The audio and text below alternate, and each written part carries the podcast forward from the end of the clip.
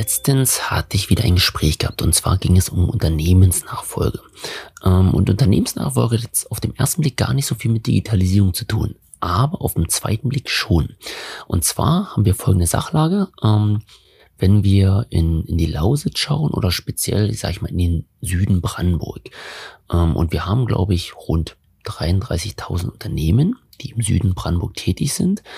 Und wenn mich nicht alles täuscht, ähm, steht ungefähr bei 10% dieser Unternehmen in den nächsten Jahren eine Nachfolgeregelung an. Das heißt, die Unternehmer oder die Geschäftsführer sind in einem entsprechenden Alter, wo sie in den nächsten 1, 2, 3, 5 Jahren ihr Unternehmen an eine Nachfolger übergeben müssten. Hier ist extremer Bedarf da. Das heißt, ganz, ganz viele Unternehmen stehen quasi vor dem Aus, weil sie keinen Nachfolger finden. Also niemand, der das Unternehmen übernehmen will. Niemand, der in ihre Fußstapfen tritt und so weiter und so fort. Ähm, das ist aber nicht das Grundproblem oder das Kernproblem des Ganzen.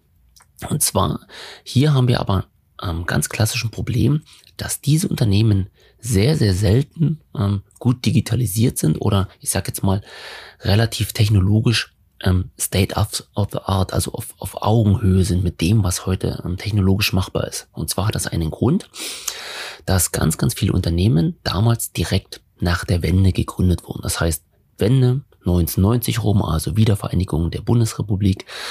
Und da waren die damaligen Unternehmer so 30, 35 Jahre alt. Jetzt 30 Jahre später sind diese Unternehmer genau in dem Alter 60, 65, ähm, wo wo sie halt das Unternehmen einfach, sie möchten gern natürlich in ihre wohlverdiente Rente oder in den Ruhestand gehen und sie möchten ihr Unternehmen übergeben. So, und jetzt über, ähm, erleben wir das ganz, ganz oft, dass dieser Unternehmer sagt, ach ja, Digitalisierung, ich weiß, ähm, ich müsste da ganz, ganz viel tun, aber auf die letzten zwei, drei Jahre, da, da mache ich jetzt nichts mehr. Ja? Oder ach, ich noch fünf Jahre und dann will ich spätestens hier äh, meinen Schlüssel übergeben. Ähm, da tue ich mir diesen Stress der Digitalisierung nicht mehr an. Ähm, das ging die letzten 30 Jahre so und die letzten fünf Jahre halte ich das auch noch aus. Und das ist wirklich ein Problem. Weil wir haben einen Unternehmer, der proaktiv sagt, nein, ich möchte mich der Digitalisierung nicht widmen. Das darf gerne mein Nachfolger machen. So, das Problem ist aber, dass das Unternehmen schon, ich nenne es jetzt mal, einen sehr, sehr geringen Digitalisierungsgrad hat. Also es müsste unbedingt sich modernisieren, innovieren, in digitale Prozesse, vielleicht auch Geschäftsmodelle und Technologie investieren, macht es aber nicht, weil es diese Entscheidung und diese Investition in die Zukunft ähm, einfach auch in die Zukunft verlagert. Auf den nächsten, der tendenziell und potenziell dieses Unternehmen übernehmen soll. Und das ist natürlich ein wirkliches Problem. Das heißt, jetzt in dieser Phase, in der das Unternehmen absolut ähm, digitalisieren und vorausschauen müsste, tut es das nicht, ja. Und wenn jetzt in zwei, drei oder fünf Jahren jemand kommt, der übernimmt da das Unternehmen und dann hat er ein Riesenproblem, dieses Unternehmen, was dann noch weiter vom Markt wahrscheinlich abgehangen ist, ähm, erstmal zu modernisieren und in die Zukunft zu entwickeln.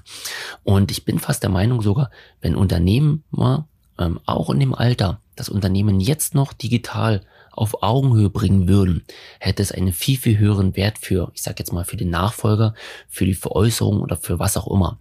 Ähm, so dass das, was wir gerade erleben, also dieses Zurückhalten der Digitalisierung einfach aus, ach, ich nicht mehr, das darf der Nächste machen, ähm, wird nochmal in den nächsten Jahren ganz, ganz großes Problem werden, weil quasi diese Unternehmen eigentlich in den nächsten fünf oder zehn Jahren überhaupt nicht mehr wettbewerbsfähig sind, wenn diese Investition im Hier und Jetzt nicht getätigt wird. Hier aber mit den Menschen sprechen, das ist äußerst schwierig. Also ich kann das schon verstehen, dass die dann halt auch sagen, boah, den Stress tue ich mir nicht mehr an. Ich habe jetzt noch zwei, drei Jahre. Du, will ich nicht mehr, habe ich nicht mehr, keine Lust mehr. Kann sein, dass es mir genauso gehen würde. Aber das Problem müssen wir jetzt lösen. Und ähm, hier ist natürlich bestmöglich, wenn die Unternehmen einen oder frühzeitig einen Nachfolger finden, der vielleicht zwei, drei, vier, fünf Jahre mitlaufen kann, der lernt und der diese Entwicklung schon proaktiv jetzt voranschiebt.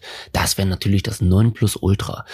Ähm, ja, das war aber so ein bisschen das, das Gespräch, was wir hatten und das hat mich wieder daran erinnert, wo man sagt, boah, ein ziemlich großer Prozentsatz an Unternehmen ähm, ist einfach dermaßen oder es entsteht ein, ein Digitalisierungsstau, der noch in Zukunft für unsere Region, für das Unternehmertum hier ganz, ganz große Probleme bereiten wird.